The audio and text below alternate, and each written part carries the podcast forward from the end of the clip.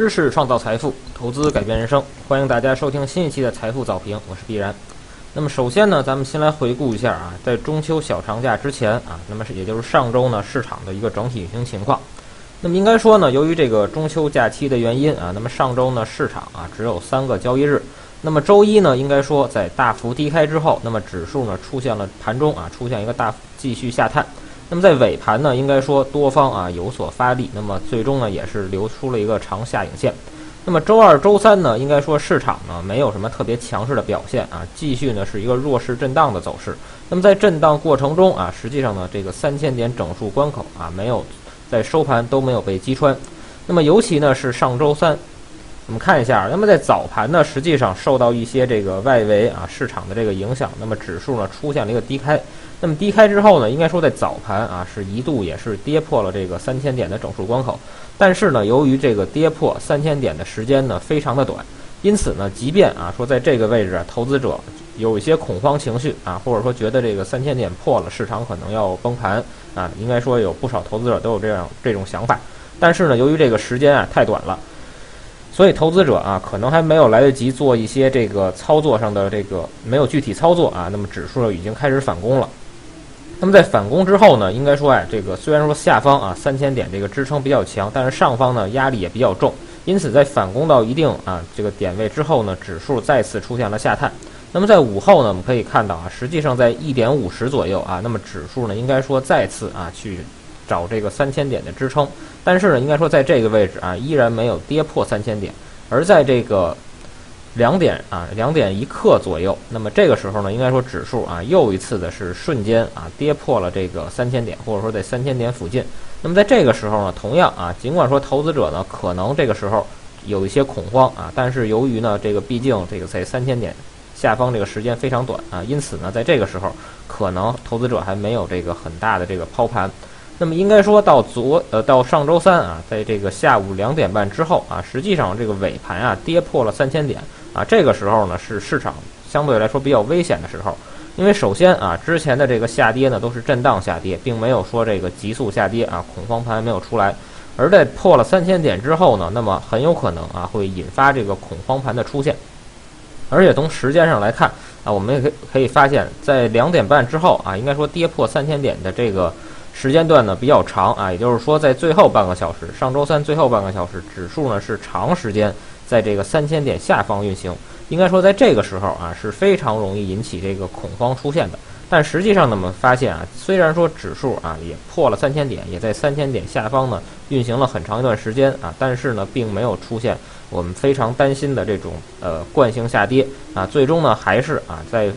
最后十几分钟，指数出现了一个小的反弹啊，虽然这个反弹力度呢也不大，但毕竟啊，最后还是收在了这个三千点上方。那么整体来看呢，应该说啊，由于收盘呢是站上了这个三千点，因此呢，三千点这个位置啊依然有效。那么当天呢晚间的节目我也提到了啊，由于呢这个 A 股是有这个中秋的小长假啊，但是外围市场呢依旧啊还是周一到周周五呃每周啊一周五个交易日，所以呢在尤其是在上周啊，市场受这个美国或者说受这个欧美股市影响呢比较大啊。尽管说仅仅是这对这个开盘有一些反应啊，但是呢，投资者也应该重点关注一下。那么实际上呢，应该说在上周三晚间啊，那么欧美市场呢基本上或者说美国市场啊，主基本上完成了一个止跌的一个状态。那么周四晚间啊，应该说呢，美国股市啊出现了一个明显的这个上涨。当然，周五呢，虽然说有一些啊在高位出现震荡，但是呢，应该说短期这个下跌的趋势啊已经是得到了缓解。至少呢，在上周末啊，或者上周最后三个交易日里呢，欧美股市啊整体表现呢还是不错的。那么应该说呢，除了外围股市啊在小长假期间呢表现非常强势以外啊，那么实际上呢，高盛也在呃上周啊上调了这个 A 股的评级。那么尽管说呢，这个高盛的评级啊未必是国内市场呢会有所反应，但是从之前啊过往的这个经验来看啊，那么这个高盛啊对于中期这个 A 股市场中期的这个判断啊，未必说上调之后短期会有所表现，但是中期来看呢，呃至少啊是没有这种严重的这个相悖的走势的。那么应该说呢，从这个外围市场的这个整体表现来看啊，包括这个消息面呢有诸多的这个利好。那么应该说呢，今天市场啊整体来看呢，很有可能会出现这么一个反弹的走势。那么具体操作上来看呢，那么下方的这个三千点整数关口啊，依然是一个非常重要的这么一个支撑。那么如果说这个支撑啊在盘中啊跌破了，像这个上周三啊这个下午一样，说盘中啊跌破了三千点，指数呢是这个二级集体的走势，这个时候呢，投资者不要，如果手中股票啊没有出现这种大幅跳水的话呢，不要说盲目的离场。这因为在跌破三千点之后啊，往往是这个资金进场的这么一个位置。而且我们可以发现啊，实际上三千点这个位置啊，自从这个八月十一号啊起来之后呢，实际上啊，在前几天啊市场下跌的时候呢，这个支撑力度表现的还是非常强势的。而且我们可以看到啊，实际上呢，三千点下方啊，马上就是这个一百二十日均线啊，即便说破了三千，有这么一个下探的话呢，那么一百二十日均线啊，也有可能呢会引发这个市场出现一个反弹。那么当然了，虽然说三千点这个位置啊，市场很容易出现这个反弹，但是反弹的高度啊，投资者也要注意了。那么上周呢，应该说三零四零，上周一啊，上周一的缺口三零四零到这个三零七八之间，这个缺口呢，应该说还是有很强的压力的。那么在上攻过程中啊，投资者要关注这个成交量的变化。如果说今天的反弹市场呢有成交配合的话，那么在回补这个缺口啊，可能呢这个回补的力度会强一些。如果说啊，今天的这个反弹阳线啊，成交量并不是很大，那么很有可能未来啊，三零四幺到三零七八这个位置呢，就是近期反弹的这么一个呃高点区间啊。那么指数呢，随时有可能在反弹之后啊，再次去寻找这个三千点的支撑。因此呢，在上涨过程中啊，投资者还是要以这个减仓为主，不要说这个盲目的去呃加仓啊，更不能说在这个位置呢去急于的追涨啊。那么应该说呢，操作不当的话。在短期啊这个低位震荡过程中呢，投资者可能啊还会有比较大的一个损失。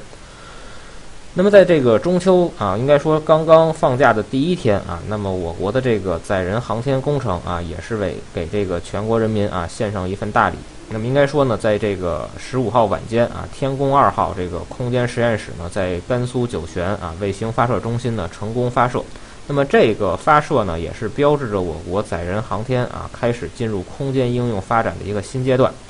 那么根据相关的介绍啊，那么天宫二号呢是我国第一个啊，应该说真正意义上的这个太空实验室，也是在这个天宫一号啊目标飞行器备份产品的基础上呢，进行了一些这个研制而成。那么设计呢，在这个在轨寿命啊不小于这个两年。那么发射天宫二号啊，这个空间实验室呢，主要有三个任务。那么首先啊，那么这个天宫二号呢是第一个空间实验室啊，完成的任务呢主要是这个中期的一个驻留。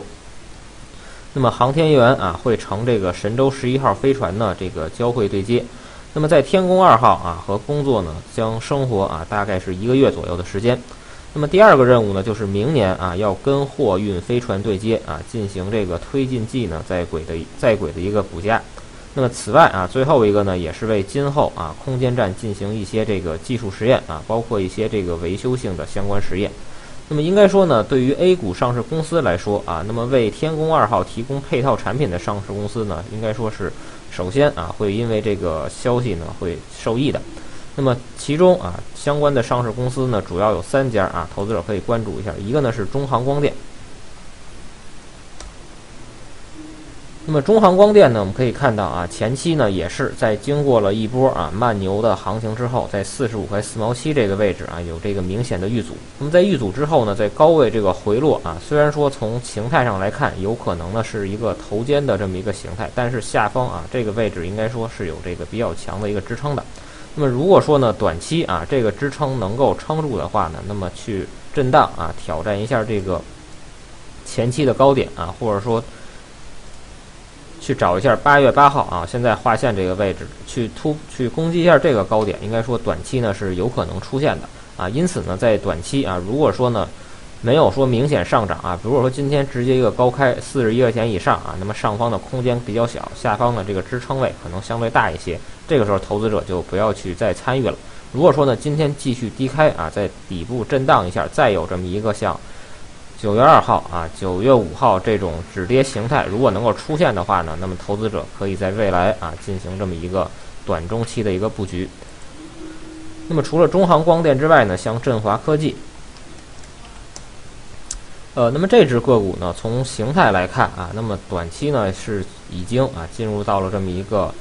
比较明显的这么一个下跌趋势中啊。那么前期我们可以看到第一波啊上涨之后，七月十四号见顶啊，八呃是二十三块八毛三。那么随后呢，这一波下跌之后啊，开始横向震荡。那么横向震荡呢，应该说从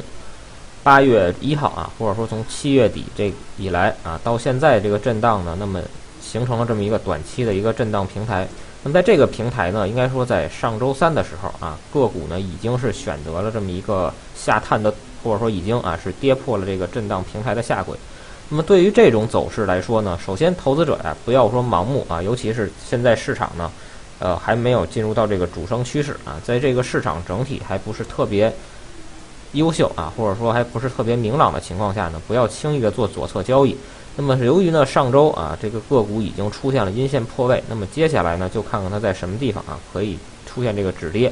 如果说能够跌到这或者说调整比较深的话啊，到这个前期四月二十二号这个低点这个位置呢，有可能啊会出现一个反弹，投资者可以到时候再做左侧交易。啊，但是现在这个位置啊，应该说还没有这个明显的一个止跌信号出来，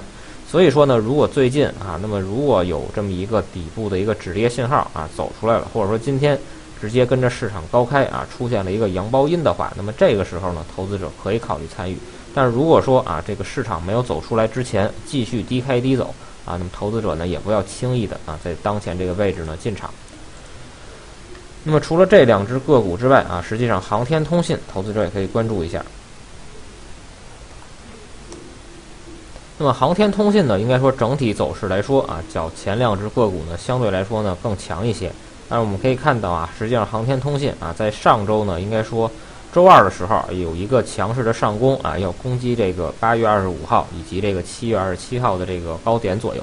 那么在攻击之后呢，我们可以看到啊，那么个股也是出现了明显的一个遇阻啊。那么周三呢，出现这么一个大幅的下跌。那么周三呢，虽然说大幅下跌啊出现了，但是我们可以看到啊，这个成交量呢并没有明显的放大啊，仅仅是这个周二上涨的这个一半左右。那么因此呢，个股的这个整体趋势啊，或者说这个中期趋势呢还没有结束。那么短期来看呢，这儿。我们连一下这个八月八号啊，以及这个九月六号的低点。那么从短期这个形态来看呢，应该说啊，也是接近一个三角形整理的一个下轨。那么如果说啊，短期个股继续回调的话，那么可以投资者可以在这个下轨附近呢进行这么一个参与。如果说投资者觉得风险比较大的话啊，也可以等这个调整幅度更深一点啊，比如说调整到八月十一号啊，八月十二号这个低点左右。那么如果说呢？个股啊，短期市场不好，个股有可能调得深一些。如果说呢，短期市场啊反弹真的出现了，并且呢，在这个呃刚刚提到的这个三零三千点上方啊，或者说三零四幺上方呢进行这个震荡的话呢，个股可能回调不是那么深啊。所以说，投资者呢要根据自己的这个仓位啊以及这个风险偏好呢啊来决定是不是在回调到啊这个上升趋势线的时候呢进行这么一个参与。当然，除了这三家公司以外呢，实际上啊，像有一些这个边缘公司啊，也是表示了这个，呃，相关的一些产品将进入这个神州系列啊，比如说这个太钢不锈啊，就是其中的上市公司。那么太钢不锈这只个股呢，应该说呀是相对来说啊比较符合近期市场呢说大部分股票的这么一种走势啊。那么上周一呢在低开之后啊是出现了这么一个明显的一个下探。那么周二呢应该说下跌的并不是很多，但是周三啊我们可以看到是出现了一个明显的一个破底之后啊开始出现了这么一个反弹。那么从这个 K 线来看呢，应该说啊那么已经呢是完成了这个一个。或者说出现了这么一个止跌的信号啊，那么短期跟市市场或者跟指数一样啊，有可能会去这个回补这个上周的这个缺口。那么由于呢，应该说这个太钢不锈啊，那么个股的这个波动率呢比较小，那么短期啊，或者说如果说投资者想进行短期操作的话呢，可能并不是一个首选。但是从这个相对股价来看啊，以及这个整体的这个走势来看呢。如果投资者啊想现在进行一个在三千点附近啊进行一个中期布局的话呢，那么像太钢不锈啊这种本身业绩啊没有什么问题，那么题材呢也热点啊也是有有机会啊就有可能会出现炒作，同时呢股价也不是特别高，那么在这种情况下呢，实际上太钢不锈啊更适合这种中期的布局啊，那么如果说啊，投资者对当前的市场觉得三千点这个位置呢，不管说破不破啊，那么短期呢可能都不太容易走好。那么选择啊这种中期的股票啊，抬杠不锈可能是一个比较好的一个选择。那么以上呢就是今天早评的全部内容。那我们的音频节目呢也已经同步到了喜马拉雅，欢迎大家呢关注我们的正兴财经公众号。如果有相关的股票问题呢，还可以加我们的助理微信号 szzy 三幺四。那欢迎大家呢在中午继续关注我们的财富午评。